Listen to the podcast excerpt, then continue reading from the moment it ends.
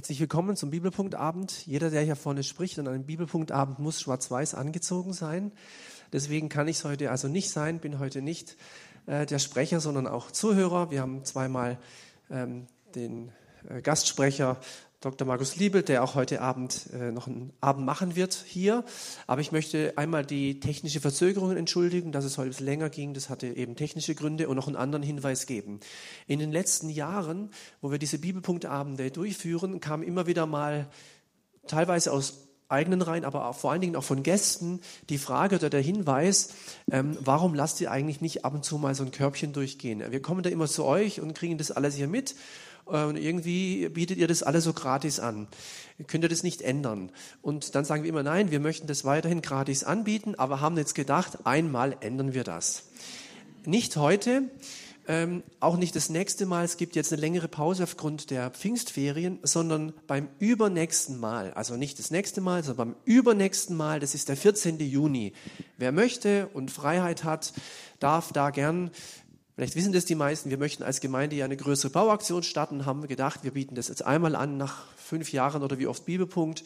Wer möchte, kann dann was einlegen ähm, und es wird auch nur einmal sein, also nicht nächstes Mal, sondern übernächstes Mal. Am 14. Juni werden wir das machen. Einfach, dass ihr das schon wisst und äh, nicht überrascht seid oder so. Dann übergebe ich an den Markus und wünsche uns allen Gottes reichen Segen.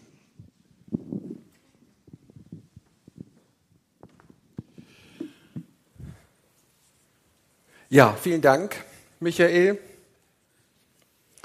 Wir haben heute ein sehr spannendes Thema, immer wieder auch umstritten unter Christen, aber nicht nur unter Christen, sondern überhaupt bei Menschen, die sich Gedanken machen über Medizin, über Gesundheit, und das sind ja doch sehr viele. Ich würde sagen, die meisten von uns haben sich vielleicht schon mal Gedanken gemacht darüber und das Interesse zeigt sich ja auch daran, dass an diesem Abend doch sehr viele gekommen sind. Ich wusste gar nicht, dass es da irgendwie einen Dresscode gibt. Ich bin einfach, bin einfach mal. Gut, also heute Abend geht es um Naturheilverfahren. Genauer gesagt um die Frage Allgemein- oder Alternativmedizin welche Heilmethoden sind eigentlich mit dem christlichen Glauben vereinbar? Erstmal so, wir haben die technischen Dinge bereits angesprochen. Funktioniert trotzdem nicht, na ist egal. Also du musst jetzt halt einfach weitermachen, immer, wenn ich nick oder so. Ich weiß auch nicht, wie wir das jetzt technisch anders machen sollen. Das war jetzt zu schnell. Bitte noch mal einen zurück. Vielen Dank. Wir haben verschiedene Themen und wir sehen, wir sind schon ganz schön weit unten jetzt. Beim letzten Mal war das Thema Kindererziehung, hat der Michael gemacht. Heute das Thema Naturheilverfahren. Beim nächsten Mal Thema Psychologie. Vertragen sich Bibel und Psychologie eigentlich? Das ist auch ein Thema, was diskutiert wird. Thema Homosexualität. Das ist das Thema, wo dann auch gesammelt wird. Keine Ahnung, ob das jetzt irgendeinen inneren Zusammenhang hat. Ich vermute mal nicht. Und das Thema Träume. Was hat es eigentlich mit Träumen auf sich? Gibt es Thema Traumdeutung? Sagen die Träume uns irgendwas? Was sagt die Bibel dazu? Und so weiter und so fort. Aber das ist heute nicht unser Thema, sondern unser Thema ist Allgemein- oder Alternativmedizin welche Heilmethoden sind eigentlich mit dem christlichen Glauben vereinbar. Darum soll es jetzt gehen. Nicht, welche werden auch so weltlich diskutiert oder kann man hier oder so mal sehen oder so, sondern es geht wirklich darum, welche Heilmethoden sind speziell jetzt aus christlicher Sicht, aus biblischer Sicht mit dem christlichen Glauben vereinbar. Um dieser Frage auf den Grund zu gehen, möchte ich zunächst mal ein paar ganz grundsätzliche Bemerkungen machen. Wir hatten das ja auch in der letzten Staffel als Thema für sich. Nee, das war sogar in dieser am 1.3.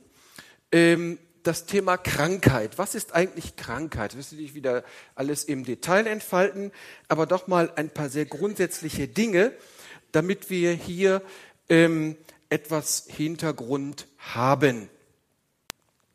Krankheit ist ganz generell nach der Schrift ein Kennzeichen des Todes und der Vergänglichkeit. Nach den Aussagen der Bibel gab es mal eine Zeit, wo es keine Vergänglichkeit gab und wo es auch keinen Tod gab, die Zeit nämlich im Paradies. Und nach biblischer Aussage wird es auch wieder eine Zeit geben, wo es eben genau das nicht mehr geben wird. Also weder Krankheit, noch Leid, noch Geschrei, noch Tod. Also im, wie die Bibel es sagt, ewigen Leben. Aber nun leben wir halt nicht mehr im Paradies, sondern wir leben, so wie die Bibel es sagt, in dieser gefallenen Welt. In dieser Welt, die der Vergänglichkeit unterworfen ist. Und ein Bestandteil davon ist halt eben, oder ein Kennzeichen eben dieser Vergänglichkeit, dieser irdischen Natur ist eben tatsächlich Krankheit. Die Krankheit weist uns auf unsere Vergänglichkeit. Das heißt also auch, dass die Möglichkeit zur Krankheit zu diesem Leben dazugehört. Wir werden geboren, wir werden älter und es gibt verschiedene Möglichkeiten, auch in der Medizin und so weiter, da werden wir dann gleich darauf zu sprechen kommen, wo wir eben versuchen, das Leben auf dieser Erde, sagen wir mal, so angenehm wie möglich zu gestalten. Und wenn es eben gesundheitliche Defizite gibt, dann versuchen wir, denen entgegenzutreten mit den Möglichkeiten, die wir haben. Aber trotz aller Möglichkeiten, die wir haben, dürfen wir nicht der Illusion verfallen, zu meinen, wir könnten durch medizinischen Fortschritt oder überhaupt durch medizinische Anwendungen und medizinische Forschung und alles, was damit zusammenhängt, jemals den irdischen Tod überwinden. Das geht nicht. Am Ende dieses irdischen Lebens steht immer auch die irdische Vergänglichkeit und damit eben unser biologischer Tod. Ein weiterer Aspekt, der Tod ist immer Folge von Krankheit. Das heißt also, wenn alles bis zum Schluss oder die ganze Zeit ähm, problemlos funktionieren würde, ohne irgendwelche Defizite, würde der Mensch auch nicht sterben. Ist ja klar. Der stirbt deswegen, weil irgendwas nicht mehr so richtig funktioniert. Und das nennt man Krankheit. Das hat damit zu tun. Ja, das soll jetzt mal reichen als Vorbemerkung. Nun zum Thema Medizin als solches, die Bedeutung der Medizin ganz generell aus christlicher Sicht. Ist Medizin eigentlich etwas, was jenseits vom christlichen Glauben steht? Ist Medizin etwas, was sozusagen ähm, zu tun hat mit rein innerweltlichen Dingen, während der Glaube eher davon ausgeht, dass man sich an Gott wendet, der ja heilt, bis hin dazu oder dahin, dass manche Leute sagen, okay, Medizin, das ist, sagen wir mal, ein Ausdruck auch ähm, dieser Welt, man versucht das halt eben, aber als Christen gehen wir ausschließlich zu Gott und wenn man zum Arzt geht, so diese Auffassung, die ich ausdrücklich nicht teile, dann sei das eben ein Ausdruck von Unglauben. Also die weltliche Medizin als Gegensatz sozusagen zum Glauben. Wenn wir in die Schrift schauen, kann man das ganz ausdrücklich so nicht sagen, sondern da sehen wir beide Perspektiven. Da sehen wir einmal die Perspektive, dass tatsächlich in bestimmten Situationen Jesus auf übernatürliche Weise heilt oder auch ansonsten Wunder geschehen. Und daneben finden wir tatsächlich Aussagen, dass die christliche Nächstenliebe zum christlichen Leben dazugehört. Also nicht nur, dass wir den Menschen das Evangelium von der Erlösung in Jesus verkündigen, sondern zum Christsein, zum Christentum gehört auch die praktizierte Nächstenliebe. Nächstenliebe heißt, dass ich einem anderen Menschen, der in Not geraten ist, helfe. Großes Vorbild ist hier natürlich der barmherzige Samariter, das Gleichnis vom barmherzigen Samariter. Hilfeleistung als Akt der Nächstenliebe. Und insofern kann man vor diesem Hintergrund, da wurde ja auch nicht, der war verwundet, da heißt es dann, er, die Wunden wurden gewaschen und da wurde dann Öl draufgetan. Sehr interessant übrigens die Methoden. Jedenfalls wurde dieser unter die Räuber geratene, verletzte durch den Samariter medizinisch versorgt. Das kann man durchaus so sagen. So eine Art medizinische Erste-Hilfeleistung. Dann sehen wir im Neuen Testament das Gebet um Heilung in der Tat an verschiedenen Stellen. Jakobus 5 sogar noch in Verbindung mit einer Salbung. Das ist nochmal eine ganz spezielle Geschichte. Dann lesen wir von der Gabe, gesund zu machen, zum Beispiel in 1. Korinther 12, Vers 30. Hier sind so verschiedene Gaben und Wirkungen des Geistes Gottes, auch übernatürliche Dinge, wo tatsächlich die Möglichkeit besteht, eben, dass jemand durch Gebet sehr spontan und unmittelbar geheilt werden kann. Nun, wenn wir in die Bibel schauen, dann sehen wir, dass die Heilung eigentlich immer von Gott erwartet wird. Ganz gleich, ob der Mensch jetzt, sagen wir mal, medizinisch versorgt wird oder ob das eben eine spontane Wunder oder Heilung eben infolge eines Wunders geschieht. Also ich habe jetzt bewusst, äh, Sie haben das gemerkt, den Begriff Wunderheilung vermieden, weil es gibt ja auch so Wunderheiler. Das hat ausdrücklich damit nichts zu tun. Medizin, so könnten wir sagen, ist ganz generell als Kampf gegen Krankheit, Leiden und Vergänglichkeit gekennzeichnet. Heilung selber, und das ist sehr wichtig für unser Thema heute Abend, basiert immer auf den Selbstheilungskräften, die Gott in den Körper hineingelegt hat. Das bezieht sich übrigens nicht nur auf den menschlichen Körper, Diejenigen, die sich so ein bisschen auskennen mit Garten und Gartenarbeit, die wissen das, wenn man zum Beispiel einen Baum verletzt, also zum Beispiel die Baumrinde, manche machen dann so Liebespärchen, dann so, so Herzchen reinritzen und so, dann gibt es tatsächlich auch in der Natur, also jetzt zum Beispiel bei dem Baum, solche Selbstheilungskräfte wo der Baum dann eben versucht, diese Verwundung wieder selber zu schließen. Ganz ähnlich wie beim Menschen, nur eben auf eine andere Art, halt eben beim Baum.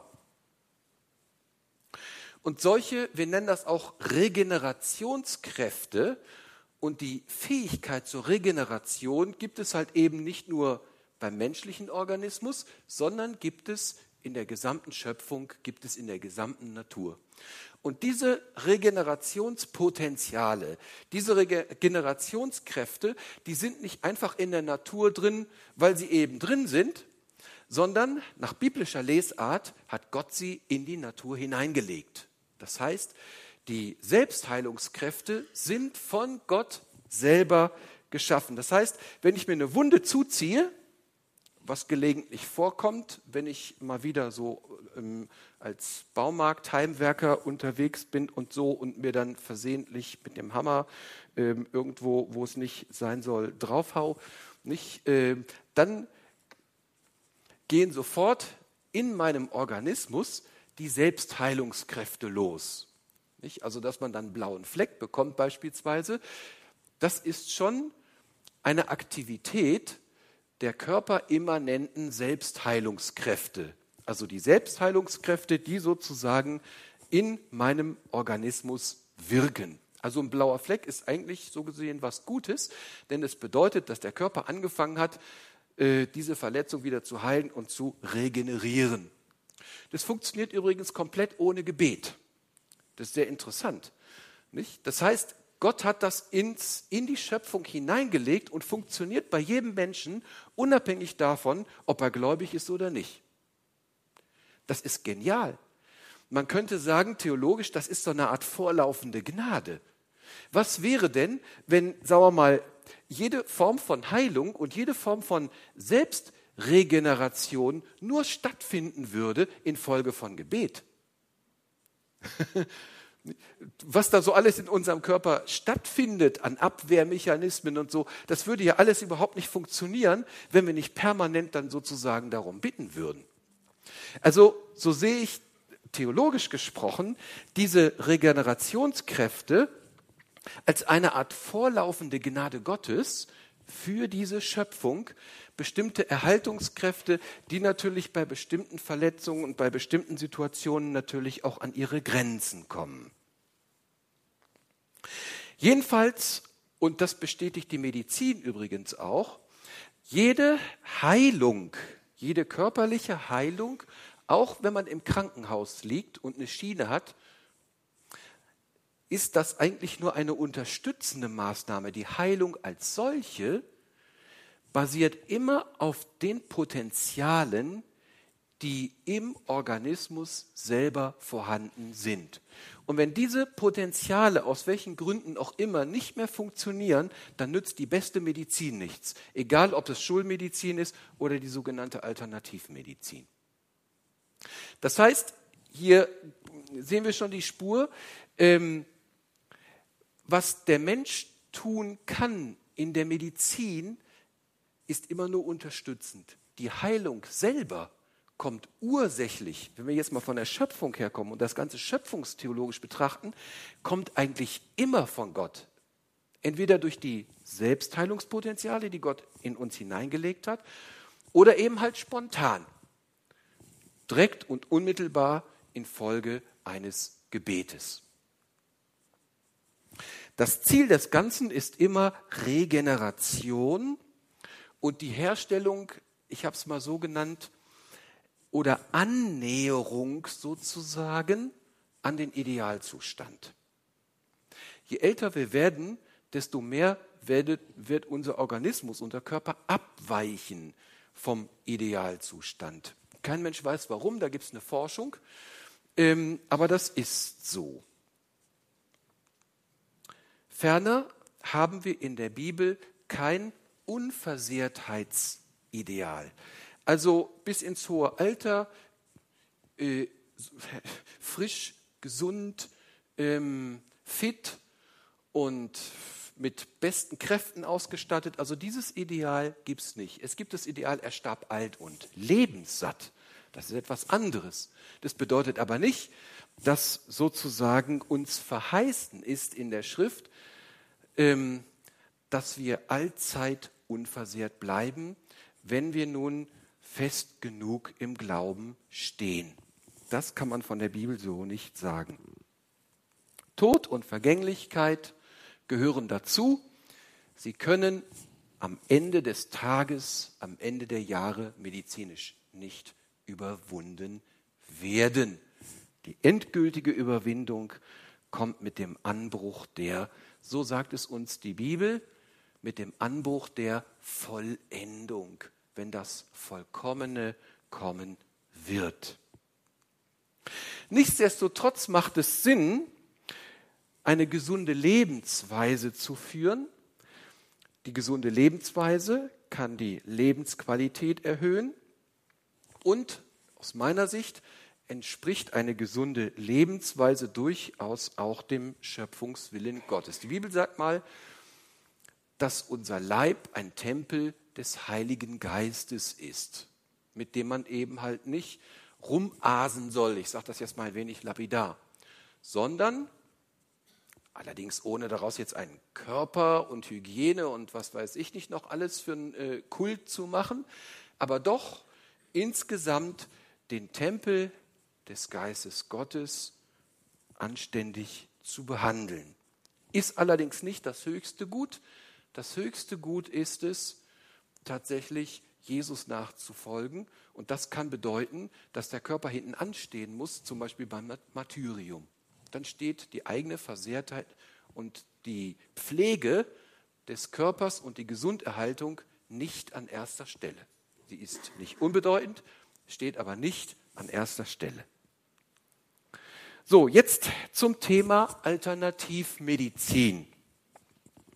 Dieser kleine Vorspann war nötig, damit wir, sagen wir mal, den biblisch-perspektivischen Hintergrund haben, vor dem wir das Ganze sehen können und was sozusagen der Hintergrund der Bibel ist. Zunächst mal zur Frage, worüber reden wir eigentlich? Was eigentlich ist Alternativmedizin? Unter Alternativmedizin versteht man in der Regel Heil- und Diagnosemethoden, die sich sozusagen als Alternative, deswegen auch der Begriff Alternativ, oder Ergänzung zur wissenschaftlich begründeten Medizin präsentieren. Also zur Schulmedizin, wo man dann in der Apotheke Tabletten kriegt und so. Und all diese, also die, die Schulmedizin, die Alternativmedizin, sagt also, ähm, machen lieber Kräuter und so und andere Dinge. Also eine Alternative zur allgemein üblichen Schulmedizin. Hier unterscheiden wir verschiedene Formen. Die bekanntesten sind einmal die Pflanzenheilkunde, die Phytotherapie, dann die Homöopathie und die Akupunktur. Insbesondere die letzten beiden sind immer wieder Diskussionsgegenstand und, unter Menschen, die halt im Glauben leben und sich fragen, kann ich eigentlich homöopathische Mittel zu mir nehmen oder kann ich Akupunktur äh, Anwendungen sozusagen in Anspruch nehmen oder aber sind das Dinge, die eigentlich mit dem christlichen Glauben so nicht vereinbar sind. Wir werden darauf auch noch einzugehen haben. Neben diesen bekanntesten Formen gibt es noch weitere Formen, und zwar unzählige, die kann man gar nicht alle aufzählen, was es da alles gibt.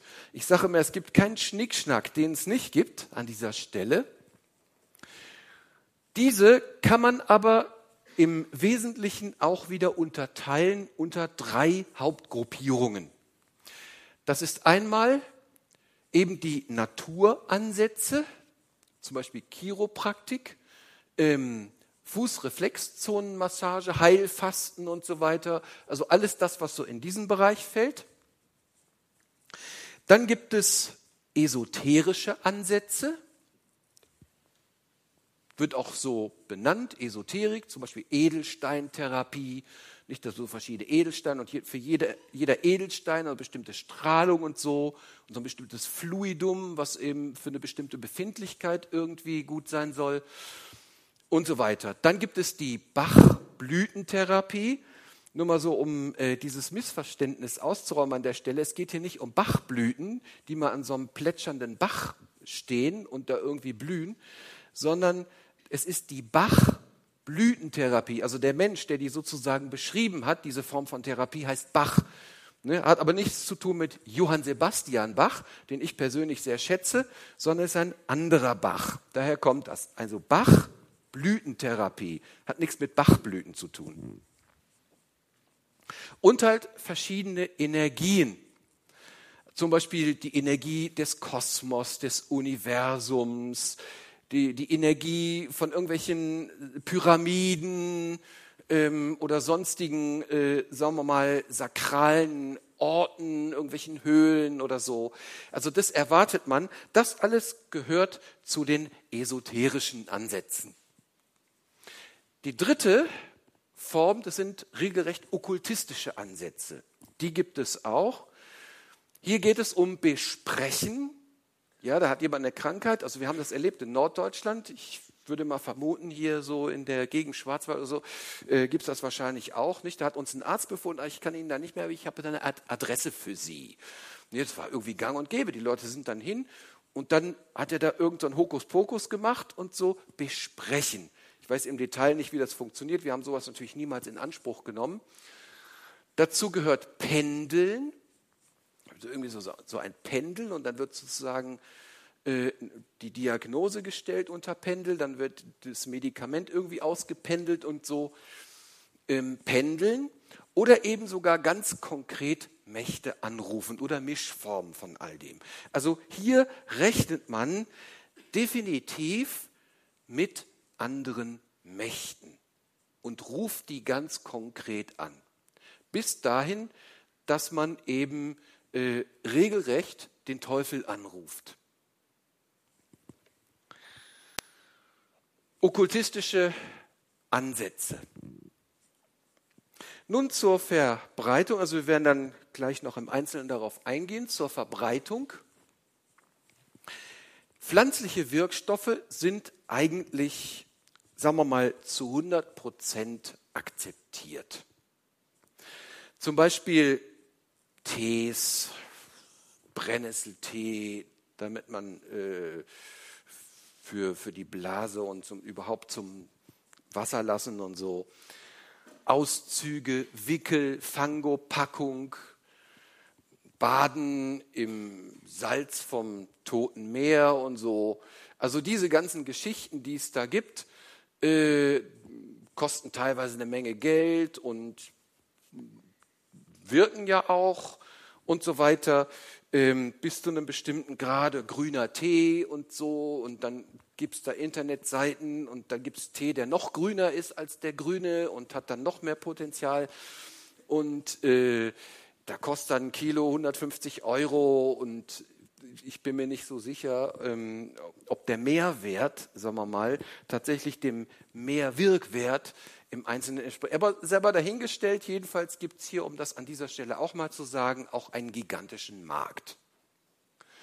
Weil Natur ist immer gut und ist nicht so böse wie die Chemie. Und dann ist man gerne bereit, auch mal einen Euro 50 oder mal einen 150er mehr auszugeben. Allerdings nur bei denjenigen, die sich das auch leisten können. Nicht jeder kann sich das ja leisten. Das muss man natürlich auch sehen. Jedenfalls haben wir hier eine sehr hohe Akzeptanz bei den pflanzlichen Wirkstoffen insgesamt. Bei Homöopathie, Akupunktur sieht das schon wieder anders aus. Und wie gesagt, hat jetzt mal zunächst nichts mit dem Glauben zu tun. Auch bei Menschen, die jetzt nicht unmittelbar ähm, einen Bezug zum Glauben haben, äh, fahren jetzt, um es mal so zu sagen, zu 100 Prozent darauf ab, sondern auch hier gibt es eine gewisse Skepsis. Also man schätzt etwa, ist ja immer schwierig, nicht mit den genauen Zahlen, mit der Dunkelziffer und so, ähm, aber man schätzt, dass es etwa 50 Prozent sind. Also schon eine sehr hohe Akzeptanz, aber eben bei weitem keine hundertprozentige. Die sonstigen Methoden, also esoterisch und okkultistisch und so weiter, da gibt es auch einen Anteil, aber der ist im Vergleich zu den bisher genannten insgesamt relativ gering. Es gibt eine durchaus signifikante Anzahl von Menschen, die das machen, ist aber, wie gesagt, im Vergleich zu den anderen trotzdem prozentual sehr gering. Weil viele sagen auch noch, ah, das ist ja Hokuspokus, das ist ja Spökes und so. Äh, den Hokuspokus, das ist nur Geldmacherei, was vieles sicherlich auch ist. Ähm, aber da gibt es natürlich auch Dinge, vor denen man tatsächlich auch warnen muss. Nun zu den Argumenten. Einmal die Argumente der Befürworter dieser alternativen Heilmethoden, insgesamt mal noch zunächst.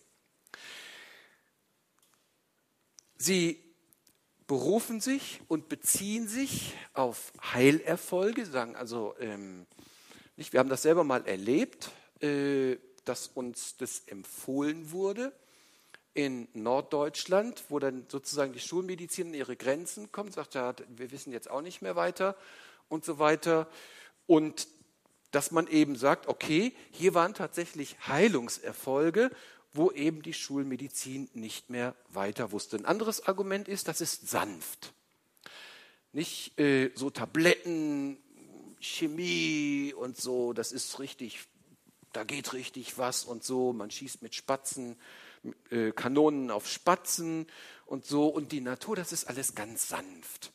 Sanft heißt, da sind deutlich weniger Nebenwirkungen, da sind deutlich weniger problematische Dinge, die damit verbunden sind. Das schadet weniger und deswegen bezeichnet man das als sanft. Ein weiteres Argument, was man immer wieder hören kann, ist, Chemie nützt eigentlich nur den Pharmakonzernen. Nicht, die wollen Riesenprofite machen was man sicherlich nicht auch äh, in jedem Fall von der Hand weisen kann. Ähm, natürlich wollen sie Geld verdienen, aber das wird dann eben so als ganz schlagendes Argument genommen, zu sagen, ha, die Chemie, die machen das alles nur, weil sie Geld verdienen wollen und äh, ähm, das nützt alles in Wirklichkeit gar nicht, sondern schadet nur. Und äh, die Pharmakonzerne machen hier ihren dicken Reibach. Ein weiteres Argument ist halt eben, dass diese Verfahren natürlich sind oder als natürlich gelten oder naturnah. Da schwingt so das Ideal mit, dass des Lebens im Einklang mit der Natur, äh, woraus eine gewisse ähm, auch Wissenschaftsskepsis resultiert. Ähm, man nennt diese Idee auch Naturalismus oder gibt es verschiedene Formen des Naturalismus, aber eben eine Ausprägung des Naturalismus ist eben die Idee, im Einklang mit der Natur zu leben. Gab es in der Philosophie schon, Jean-Jacques Rousseau, vielleicht sagt das dem einen oder anderen das nicht mit der Idee zurück zur Natur. Nicht die Kultur, das ist alles eigentlich ganz negativ und der Fortschritt und so weiter. Wir müssen zurück zur Natur. Am besten wieder so leben wie die Aborigines in Australien, nicht, das ist dann so ein Ideal, ganz eng bei der Natur oder die Indianer, die Ureinwohner eben in Nord- oder Südamerika, die waren ganz eng bei der Natur. Und äh, das wäre gut, wenn wir da irgendwie wieder hinkommen. Klammer auf, dass die natürlich in vielen, sagen wir mal, ganz problematischen, animistischen und sonst abergläubischen, ähm, auch naturideologischen ähm, Dingen verstrickt waren und, und da drin gefangen waren, das wird dann gar nicht gesehen, bis hin zu Menschenopfern, Kinderopfern, weil die halt eben auch brutal Angst hatten vor der Natur und vor den Kräften der Natur, die sie dann zum Teil auch vergottet haben. Und bis dahin übrigens, dass das Schwache ausgesetzt wurde. Auch das wird oftmals zu wenig gesehen. Wer alt und krank ist, wird halt zurückgelassen und sozusagen seinem eigenen Schicksal und ist dann halt jämmerlich umgekommen. Die sind dann halt einfach gestorben, die Leute. Man hatte da, wenn der Medizinmann eben nicht mehr weiter wusste, dann wurden die ausgesetzt oder Krüppel, also Leute mit starken Behinderungen oder so, nicht, äh, wurden ausgesetzt, fertig. So viel zum Leben im Einklang mit der Natur. Das wird dann halt eben auch praktiziert. Nun zu den Argumenten der Gegner, die gegen diese Naturheilverfahren sind oder gegen bestimmte. Das Hauptargument, was immer wieder begegnet ist, dass die Wirkweisen bestimmter Verfahren wissenschaftlich nicht nachweisbar seien. Also zum Beispiel in der Homöopathie. Da sind die Potenzierungen, also Potenzierung heißt dann Verdünnung, teilweise so stark, dass, es, dass kaum noch Moleküle oder bei manchen Verdünnungen überhaupt keine Moleküle mehr nachweisbar sind. Weil man muss sich das vorstellen, das ist dann sozusagen ein Tropfen Wirkstoff bei einer bestimmten Verdünnungspotenz auf eine Wassermenge oder Flüssigkeitsmenge, die einem Schwimmbad entsprechen würde. Das ist klar. Da ist dann irgendwann äh, kaum noch ein Molekül nachweisbar. Und es gibt noch höhere Potenzen, nicht? also so wie 10 oder 100 Schwimmbäder, nicht? und wo aber trotzdem gesagt wird, das wirkt. Da ist dann eben auch die Skepsis unter Menschen, die äh, hier weiterdenken nicht? und halt eben auch unter Christen sagen, ja, was wirkt denn da eigentlich? Die Frage kann, kann man ja mal stellen. Daher halt eben diese Skepsis. Ein weiteres Argument, was immer wieder begegnet, dass alternative Heilmethoden im Ernstfall nicht wirklich helfen können. Manche sagen, eine Mischung ist ganz gut, ähm, aber wenn es darauf ankommt, nützen die nichts. Bei bestimmten Krankheiten braucht man eben andere Sachen, Antibiotika und so weiter. Äh, und so ein Kräutertee oder so ein paar Sachen, so die Argumente ähm, helfen da nicht weiter. Was manchmal in christlichen Kreisen auch diskutiert wird, ist ähm, die Angst vor Übertragung von Mächten. Das heißt also, wenn man, sagen wir mal, ähm, unter bestimmten Bedingungen Anbauweisen bei Vollmond und so, eine tote Katze im Acker vergraben und so. Und wenn man das dann isst, dann besteht die Angst, dass man sich sozusagen einen Dämon fängt. Also dass man sozusagen dämonisch belastet wird. Äh, da werden wir natürlich gleich auch noch drauf eingehen, auf diese verschiedenen Dinge. Aber das sind halt eben Ängste, die mitschwingen, nicht äh, wenn halt irgendwelche abergläubischen Dinge sind und jetzt isst man etwas und so, dass man dann vielleicht tatsächlich, da gibt es ja dann auch unterschiedliche Theorien, zumindest irgendwie eine Bindung kriegt oder angedämonisiert wird oder so, vielleicht sogar besessen. Aber das ist nochmal ein Thema für sich, die Unterscheidung hier an dieser Stelle. Darum soll es uns auch gar nicht gehen, sondern einfach mal diese Ängste zu beschreiben, die es da tatsächlich gibt.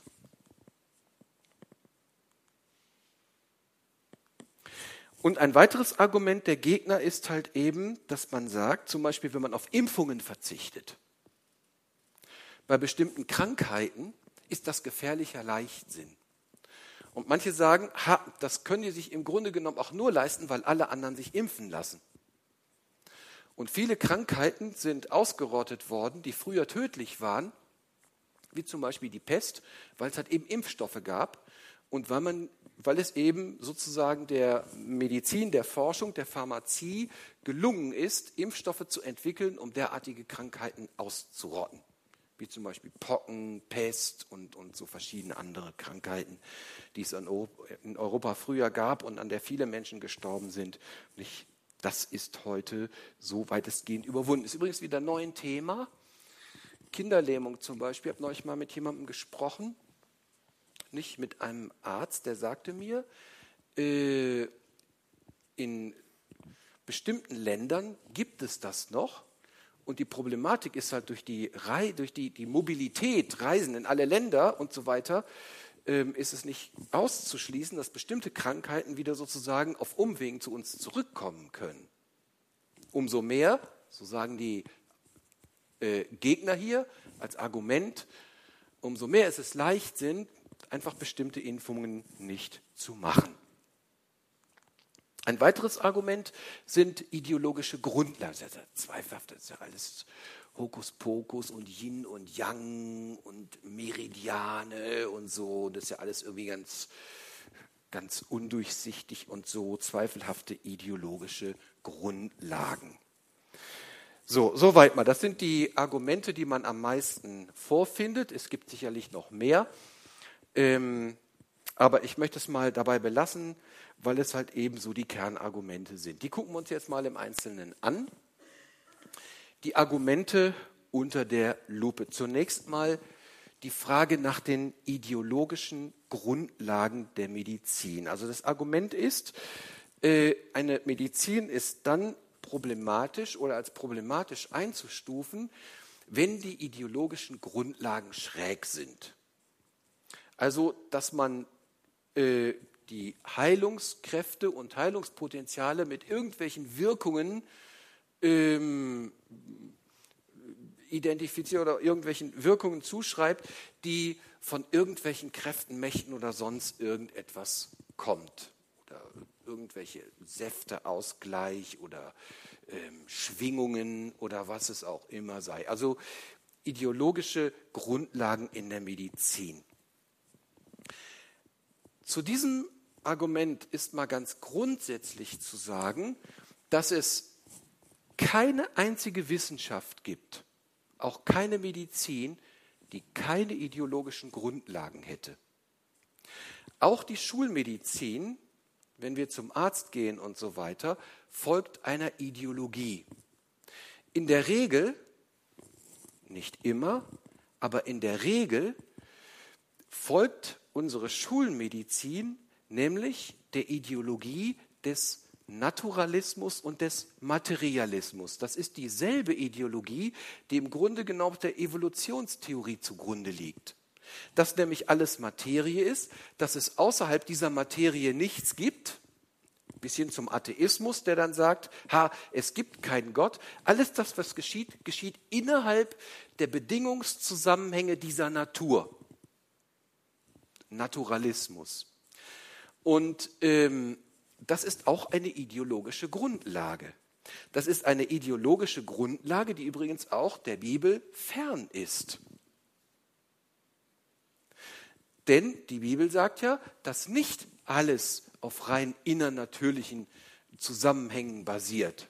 Nicht? Aber die Ideologie der Schulmedizin sagt, ähm, der Mensch ist im Grunde genommen wie so eine große Maschine. Wir müssen nur die richtigen Wirkstoffe finden, dann kriegt man das alles irgendwie hin. Und alles basiert auf rein innernatürlichen Zusammenhängen. Also, das ist auch eine ideologische Grundlage. Das bedeutet ja nicht, sagen wir mal, dass manches von den Ergebnissen nicht trotzdem richtig wäre. Manche Beobachtungen, manche Erkenntnisse, manche Bedingungszusammenhänge, die man sieht, das wäre ja fatal zu sagen, nur weil halt eben diese Ideologie dahinter steht, ist das jetzt alles falsch. So, die Argumentation ist aber die, wenn wir nun sagen, hier ist eine problematische Ideologie, aber die Erkenntnisse sind nicht unbedingt falsch, wieso überträgt man diesen Gedanken dann nicht auf andere? Wieso sagt man, das ist der ausschließliche Geltungsrahmen? Da wird es schräg. Sondern dann müsste man ja fairerweise dieses Prinzip für jede Ideologie gelten lassen. Eine Medizin jedenfalls ohne theoretischen Erklärungsrahmen gibt es nicht. Das heißt, alles, was man erlebt, was man erfährt, da heilt irgendwie was, da wirkt irgendwie was, erklärt sich der Mensch. Und je nachdem, wie er geprägt ist, erklärt er sich das nach seinem vorgeprägten Muster. Das heißt, jemand in China erklärt es natürlich mit seinen Erklärungsmustern. Jemand, der, sagen wir mal, der atheistischen Schulmedizin, wobei nicht alle Schulmediziner Atheisten sind, das ist damit nicht gesagt, aber es ist trotzdem ein naturalistisches Weltbild, nicht? der erklärt sich das rein biologisch, also biochemische Prozesse und so. Nicht? Lukas, der Arzt übrigens, Lukas, Neues Testament, Lukas war ja Arzt. Wäre ja, wär ja mal ganz interessant, welcher, ähm, sagen wir mal, theoretischen Erklärungsgrundlage Lukas gefolgt ist.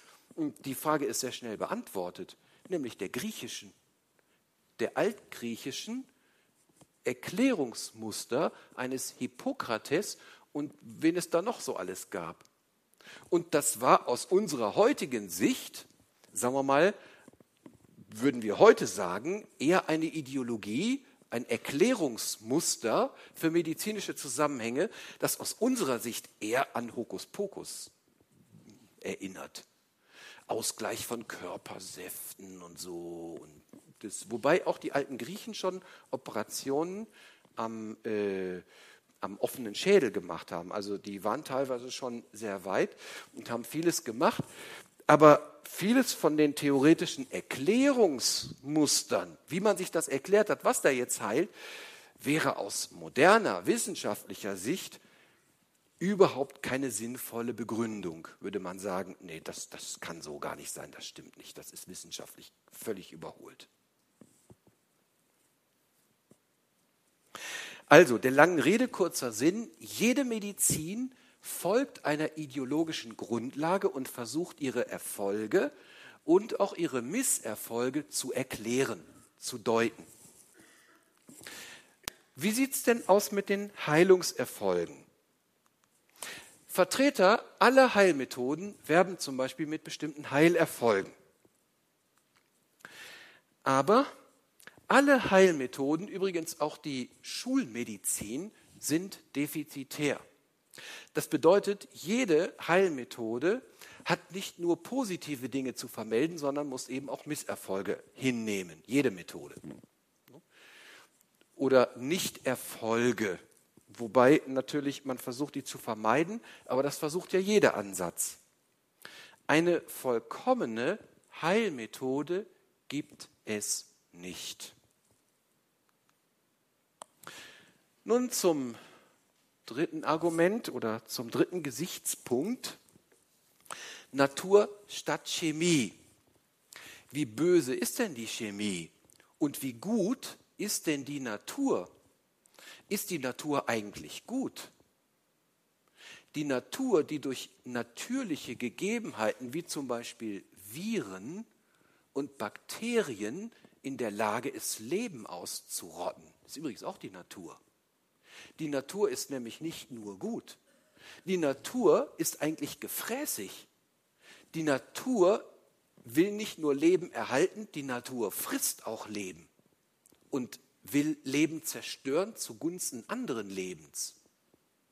Das muss man auch mal sehen. Also äh, nicht nur aus biblischer Sicht, aus der ganz bestimmt auch, aber nicht nur aus biblischer Sicht kann man keinesfalls sagen, dass die Natur grundsätzlich nur gut sei oder uns wohlgesonnen sei, uns Menschen und dem menschlichen Überlebenswillen.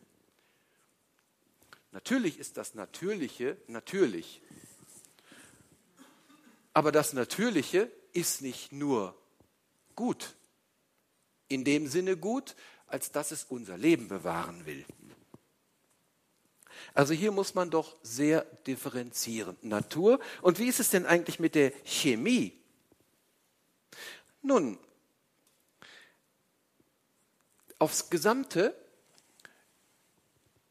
müsste man die Frage stellen, gibt es eigentlich etwas in der Chemie, was nicht zugleich auch Natur ist? Was ist Chemie eigentlich?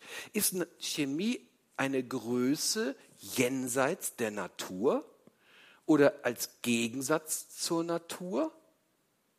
Das scheint mir doch ein wenig absurd zu sein. Aus folgendem Grund. Jemand hat mal gesagt, alles Leben ist Chemie. Vor dem Hintergrund nämlich, dass sich unser Leben und jede Lebensform, nicht nur der menschliche Organismus, der aber auch, in biochemischen, permanenten biochemischen Prozessen vollzieht. Das macht unser Leben aus. Natürlich wissen wir, dass es nicht alles ist, was unser Leben zusammenhält. Leib, Seele und Geist und so weiter. Aber unser biologisches Leben, Leib, vollzieht sich in biochemischen Prozessen. Und zwar von A bis Z. Und wenn da irgendetwas gestört ist, dann gibt es eben die gesundheitlichen Probleme. Photosynthese. Photosynthese, was in einem Blatt stattfindet, ist eine gigantische Chemiefabrik. Ist das böse? Also so scheint mir doch dieser Gegensatz, der da postuliert wird, auf der einen Seite Chemie als Inbegriff sozusagen des Widernatürlichen, des Antinatürlichen und auf der anderen Seite die Natur die sozusagen nichts anderes im Sinn hat, als unser Leben zu bewahren, dieser Gegensatz scheint mir so nicht nur aus biblischer Sicht nicht, sondern insgesamt nicht aufrechterhaltbar zu sein. Grundsätzlich kann man sagen, das wissen wir auch, alles, was zu viel ist, schadet. Und ein anderer Grundsatz lautet, wo Wirkungen sind, sind natürlich auch Nebenwirkungen. Feindbild Nummer eins für Menschen, die halt eben sehr stark auf der Natur- oder alternativmedizinischen Schiene sind. Feindbild Nummer eins sind Antibiotika und Impfungen. Natürlich, jeder weiß, dass bei allem immer auch, und das äh, sagt die moderne Medizin auch, die wissenschaftliche Medizin immer eine äh, Nutzen-Risikoabwägung stattfinden muss. Also man kann nicht unterstellen der Medizin, dass sie das prinzipiell außer Acht lässt. Ich meine, was der Einzelne tut, das ist immer noch die Verantwortung des Einzelnen, wie einzelne Menschen damit umgehen. Aber man kann jetzt kein prinzipielles Feindbild daraus erheben. Das geht meines Erachtens nicht und wird auch der Sachlage insgesamt nicht gerecht. So, jetzt gehen wir zur anderen Seite. Wie ist es denn mit den sogenannten natürlichen Wirkweisen? Natürliche Wirkweise. Alle heilungswirksamen Potenziale innerhalb der Natur, ich hatte das eben schon gebracht im Blick auf Heilungskräfte, aber jetzt darüber hinaus in irgendwelchen Pflanzen, in irgendwelchen, wo man dann Teeextrakt von machen kann. Alle heilungswirksamen Potenziale innerhalb der Natur, die wir uns zunutze machen können oder könnten, beruhen generell auf Gesetzmäßigkeiten der Schöpfung. Das heißt, Heilungs Potenziale oder heilungswirksame Dinge in der Natur kommen nicht einfach nur aus der Natur als solcher, die gut ist, sondern sind ihrerseits begründet in der Schöpfung. Gott hat diese Potenziale in die Schöpfung hineingelegt und nicht irgendjemand anders. Auch übrigens, das sei ähm, skeptischen Christenmenschen gesagt, auch nicht der Teufel, sondern alles, was in der Natur ist, kommt von Gott. Grundsätzlich. Das ist die Aussage der Bibel. Das ist die christliche Sicht der Dinge.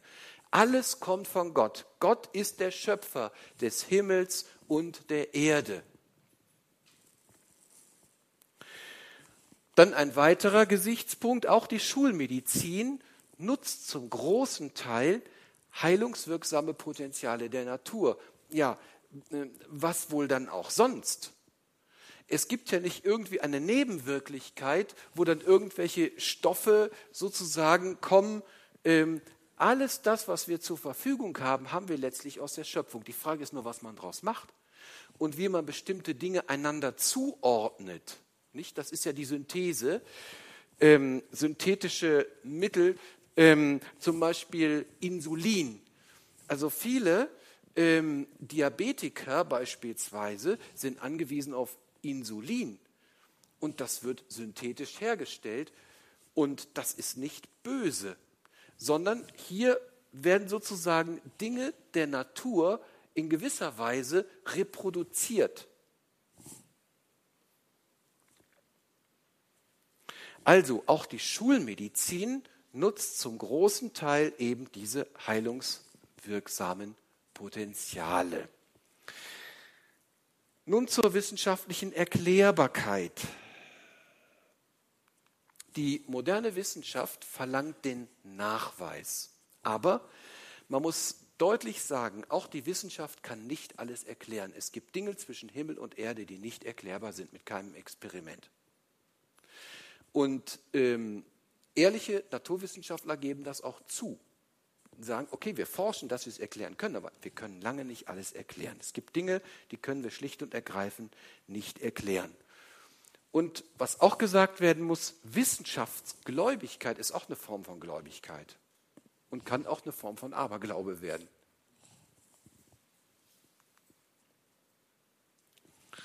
Erfahrung und Interpretation. Jede medizinische Erkenntnis beruht auf einer Erfahrung. Ja, ich probiere etwas aus und da wirkt irgendetwas. Jedem Konzept liegt sozusagen eine Erfahrung zugrunde. Naturphänomene und Erfahrungen werden jetzt unterschiedlich gedeutet und systematisiert. Ist wieder eben mit diesen Ideologien.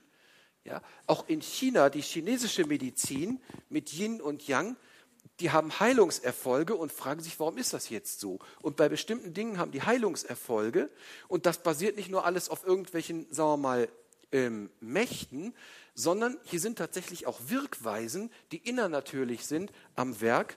Und die Frage ist jetzt, wie deutet man das? Wie erklärt man das? Und dann kommen eben diese verschiedenen äh, Erklärungsmuster die natürlich teilweise schon Hanebüchen und katastrophal sind, wie ich finde.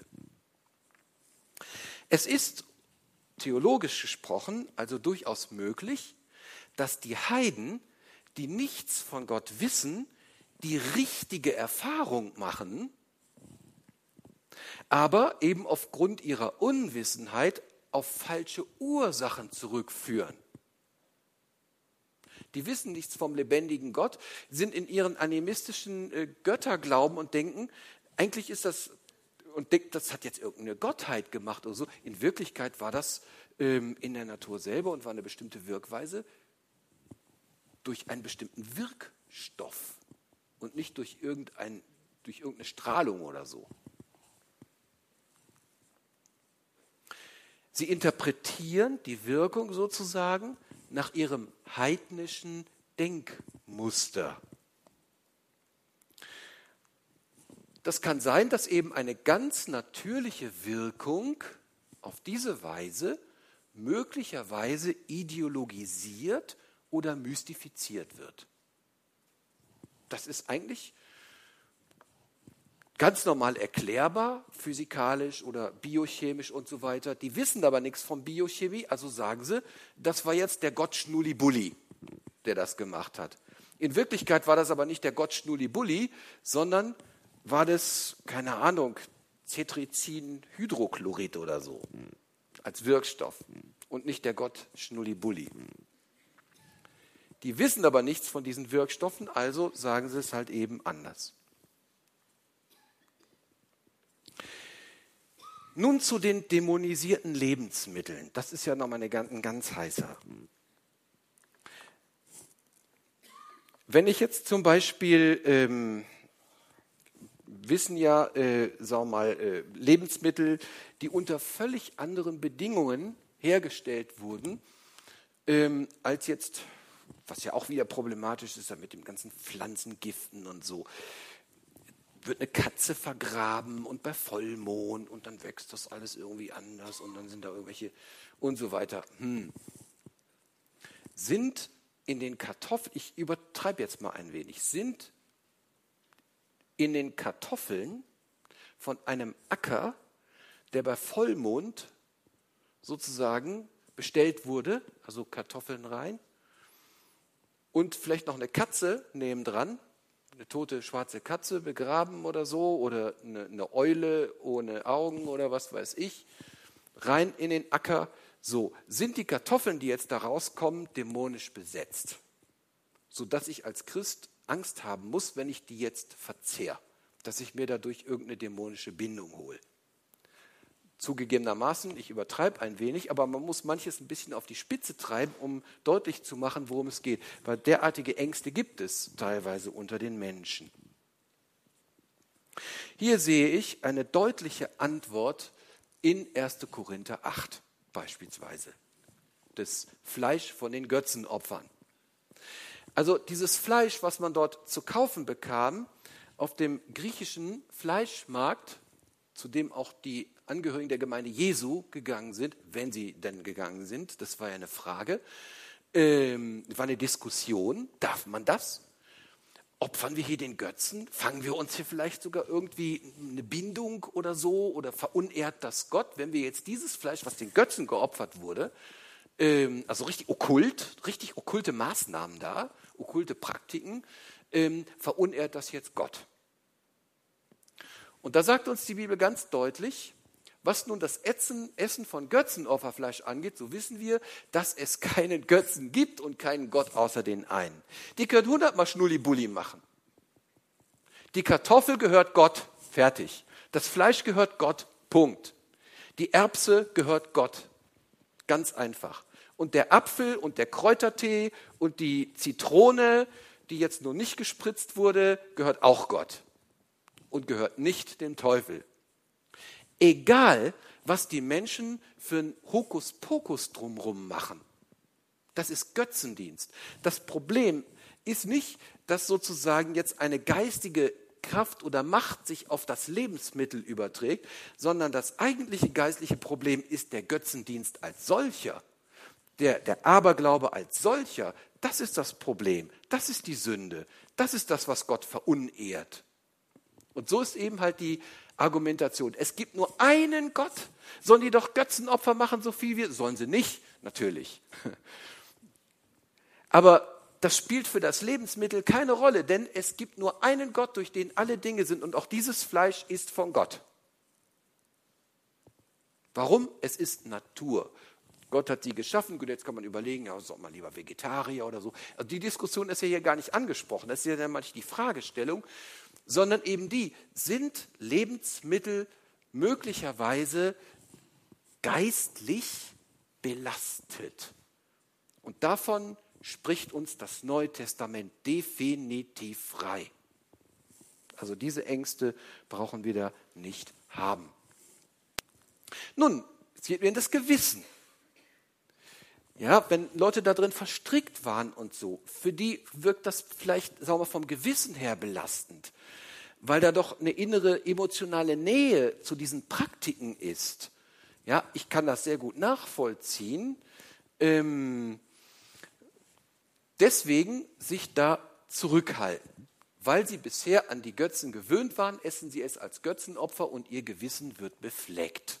Ist klar, wenn jemand da rauskommt, und das sind ja dann auch manchmal Menschen, die da sehr skeptisch sind und so, das sind in der Regel Menschen, die halt früher mal verstrickt waren in solchen Sachen. Da ist eine besondere Empfindlichkeit. Und die respektiert die Bibel auch und thematisiert die auch und sagt, ist besser dann wirklich. Aber man kann das nicht generell verallgemeinern für alle, weil schöpfungstheologisch ist es so, es ist kein Problem. Also man kann entspannt auch einen Tee zum Beispiel von Veleda trinken, ohne jetzt Angst zu haben, sich da sozusagen eine dämonische Bindung oder irgendetwas einzufangen. Das Problem liegt ja an einer anderen Stelle, ob man jetzt, sagen wir mal, bestimmte Dinge unterstützt. Das ist mal eher so das Thema. Ne, da würde ich sagen, okay, wenn es da Alternativen gäbe. Aber wir sollen dem Schwachen nicht zum Anstoß werden. Also wenn dann jemand, sagen wir mal, so inne vom Gewissen her ein Problem hat, dann lieber Low Level, dann lieber verzichten und so weiter. Das ist die neutestamentliche Höhe der Argumentation. Und wir sollten nicht in eine falsche Mystik an diese Stelle zurückfallen, ähm, weil ich glaube, dass im Grunde genommen das hier nicht angemessen ist.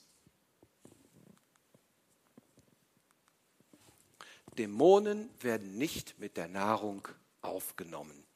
Jetzt mal ein bisschen, das mal wieder ein wenig ähm, ähm, auf die Spitze getrieben. Was ist denn zum Beispiel, wenn eine dämonisch besetzte Kartoffel gekocht wird?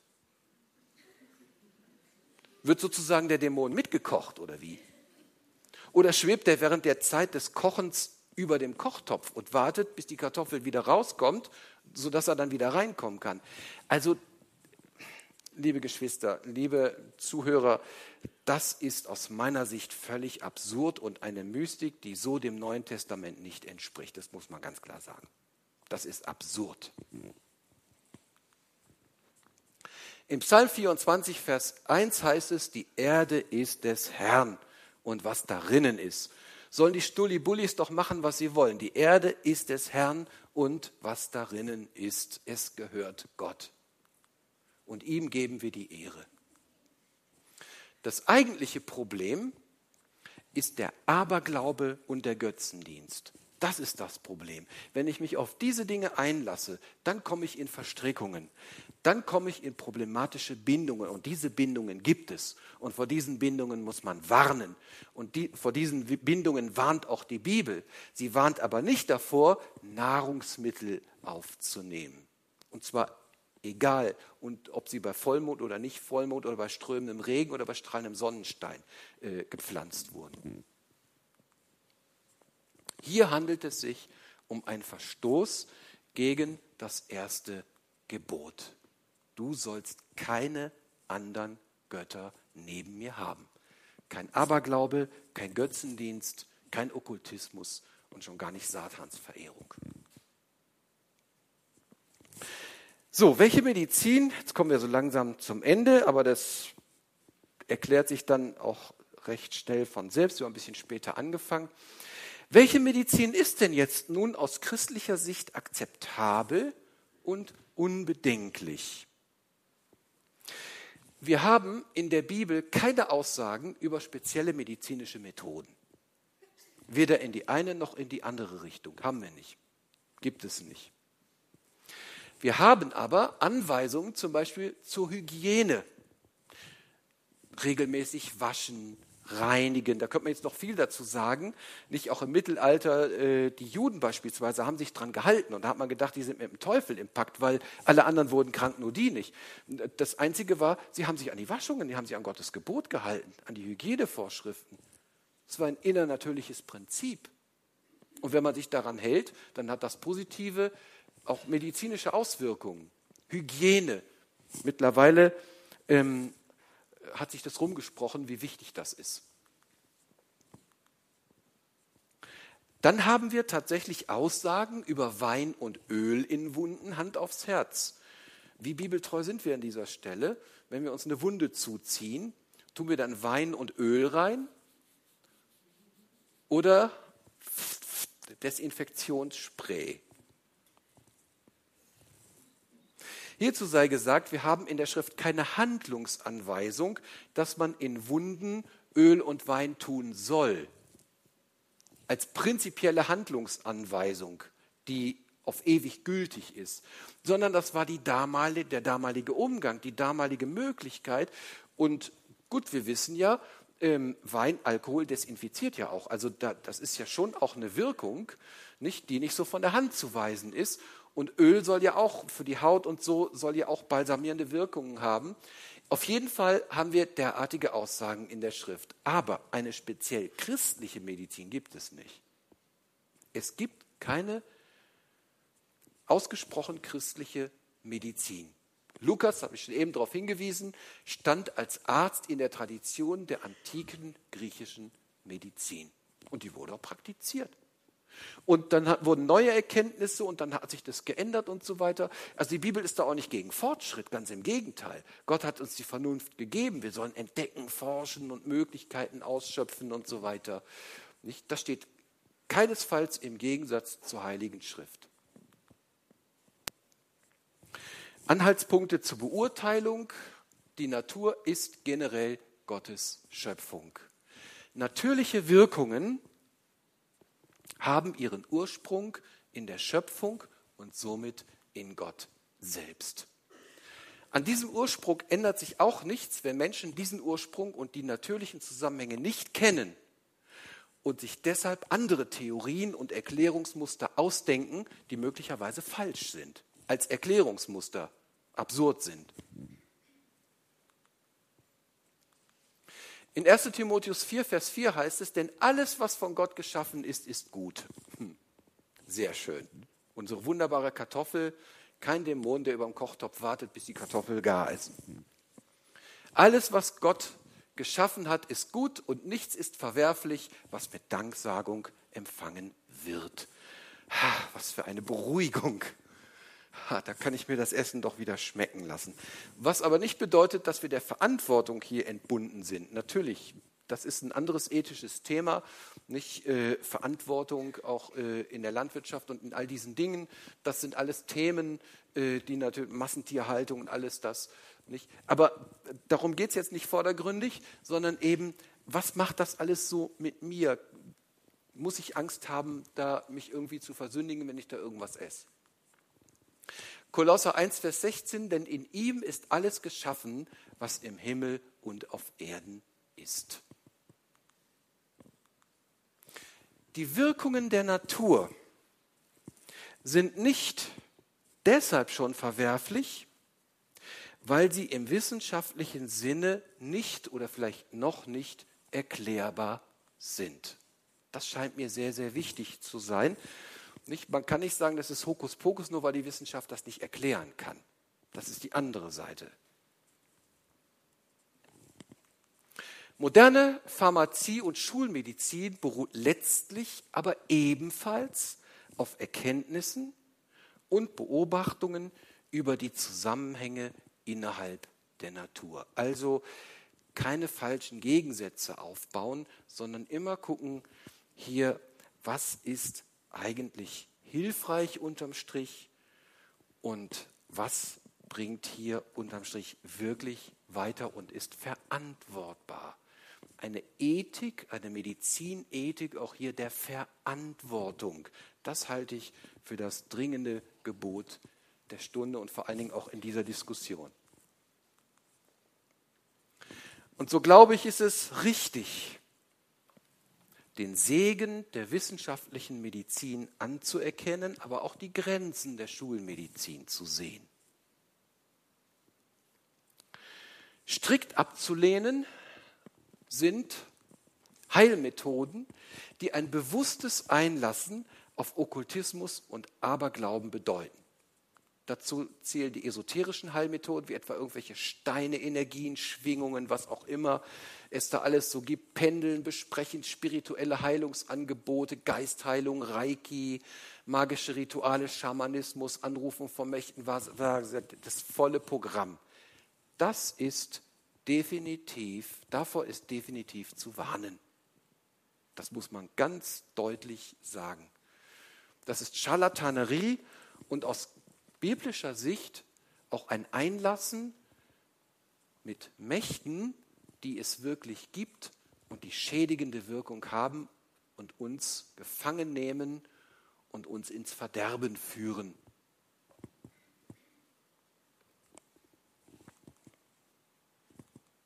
Fazit. Die eigentliche Frage ist die, woher erwarten wir Heilung und Heil? Sowohl was die natürlichen Wirkweisen betrifft, Wirkpotenziale in der Natur, dagegen ist überhaupt nichts zu sagen, nicht, wo eine natürliche Wirkung tatsächlich ist, die auf natürlichen Wirkungszusammenhängen beruht, und unabhängig davon, ob wir sie schon erklären können oder nicht, dann ist das ein Potenzial, was von Gott kommt, was Gott in die Natur, in seine Schöpfung hineingelegt hat. Und dabei spielt es keine Rolle, ob das in Tablettenform von irgendeinem Pharmakonzern dargereicht wird oder als Tee in anderen Zusammenhang. Natur ist Natur. Und wir dürfen uns in welcher Form auch immer die hilfreichen Wirkpotenziale und Heilungspotenziale der Natur zu eigen machen. Digitalis gibt es in der Natur, ist ein Herzmedikament, ist eine Pflanze eigentlich. Ne? Wenn man davon jetzt so isst, ist total giftig, würde man sofort sterben. Aber dosiert, aufbereitet, zum Beispiel durch die Pharmaindustrie unter anderem, kann das ein sehr hilfreiches Medikament sein. Und so ist es mit vielen, vielen anderen Dingen auch. Ich bin der Herr, dein Arzt. Wir vergotten nicht die Medizin, wir erwarten die Dinge von Gott. Wir wissen, dass Gott der Schöpfer ist, wir wissen um die Vergänglichkeit der Natur, aber die Bibel weist uns immer wieder auf den lebendigen Gott, ihm zu vertrauen in allen Dingen. Und so glauben wir nicht an Heilung. Wir glauben nicht an Heilung. Wir glauben auch nicht an eine bestimmte Medizin, sondern wir glauben an den lebendigen Gott, der uns Heil und alles das, was für uns gut und hilfreich und segensreich ist, schenken will. Und deswegen keine Vergottung der Medizin, weder der Schulmedizin noch irgendetwas anderem, keine Vergottung der Natur, das ist das Problem mancher äh, sogenannter Naturvölker, sie vergotten die Natur, das ist auch das, der Götzendienst, letztlich eine Vergottung der Natur. Und auch, das sei zum Schluss gesagt, damit möchte ich schließen, keine Vergottung der Gesundheit. Gesundheit ist gut. Gesundheit ist wichtig, das wünschen wir uns alle, aber wir vergotten sie nicht. Unsere Gesundheit ist kein moderner Götze und darf es auch nicht werden. Ja, ganz herzlichen Dank für die Aufmerksamkeit und so wünsche ich Ihnen alles Gute, ich wünsche Ihnen Gesundheit und von ganzem Herzen Gottes Segen. In zwei Wochen dann das Thema Psychologie. Herzliche Einladung hier wieder bei uns dann in der Gnadenkirche. Ach so, diesmal in vier Wochen. Okay, ja, gut. Also in vier Wochen.